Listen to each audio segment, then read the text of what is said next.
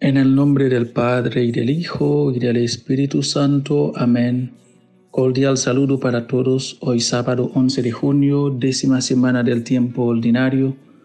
Hacemos memoria de San Bernabé Apóstol.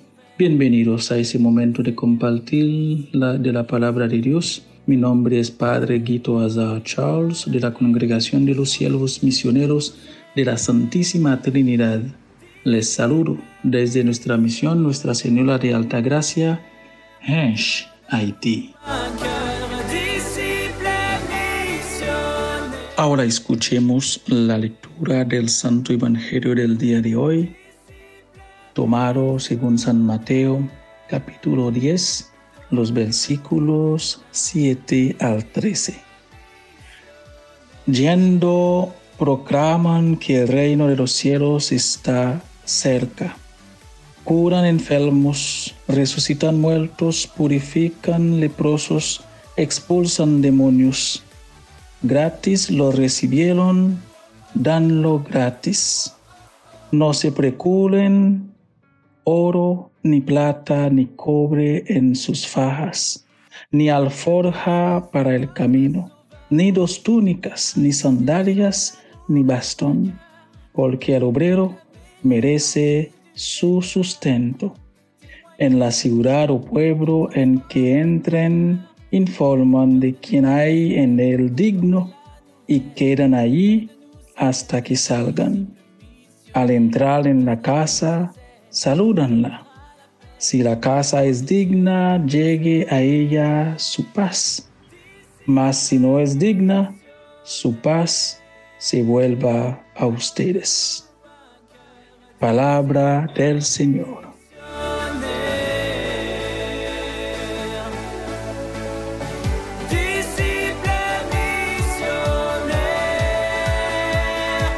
Queridos hermanos y hermanas, estamos en el capítulo 10 de Mateo que se titula El discurso misionero o apostólico y gran parte de ese discurso abarca instrucciones sobre cómo los discípulos de Jesús deben de actuar y lo que ellos deben de esperar en su ministerio.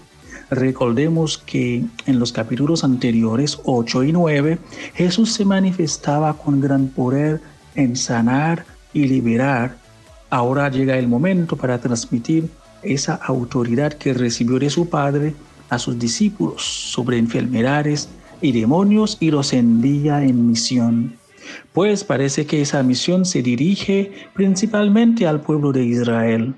No deben entrar en territorios de gentiles ni samaritanos, pero eso no implica exclusión, sino más bien el método, el plan salvífico, el punto de partida empezamos con las ovejas perdidas, es decir, en algún momento estuvieron en el camino, estaban en el grupo, pero por X motivos o circunstancias de la vida pierden el camino, se enfrían sus corazones, pierden el sabor y se desanimen.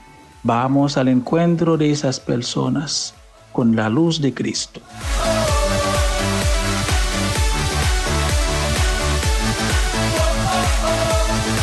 Queridos hermanos y hermanas, las instrucciones de Jesús sobre la misión son bien estrictas. Lo primordial es la predicación del reino de Dios, un reino que cura enfermos, resucita muertos, expulsa demonios, un reino que da esperanza, es de paz, da vida y dignifica. El interés personal del yo no prevalece en este reino. En Mateo su tema central es el reino de Dios y su realización en el mundo. De allí entran nuestras comunidades, nuestras parroquias, nuestros grupos, nuestras familias y nuestra propia vida. Un grupo parroquial dice poco cuando habla de sí mismo, de sus reuniones.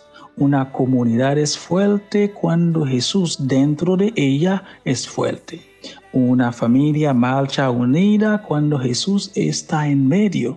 Una parroquia se extiende cuando extiende a Jesús.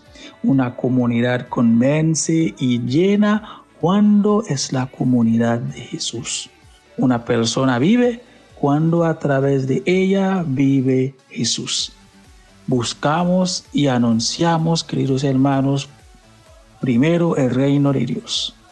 Y lo demás se nos dará por añadidura.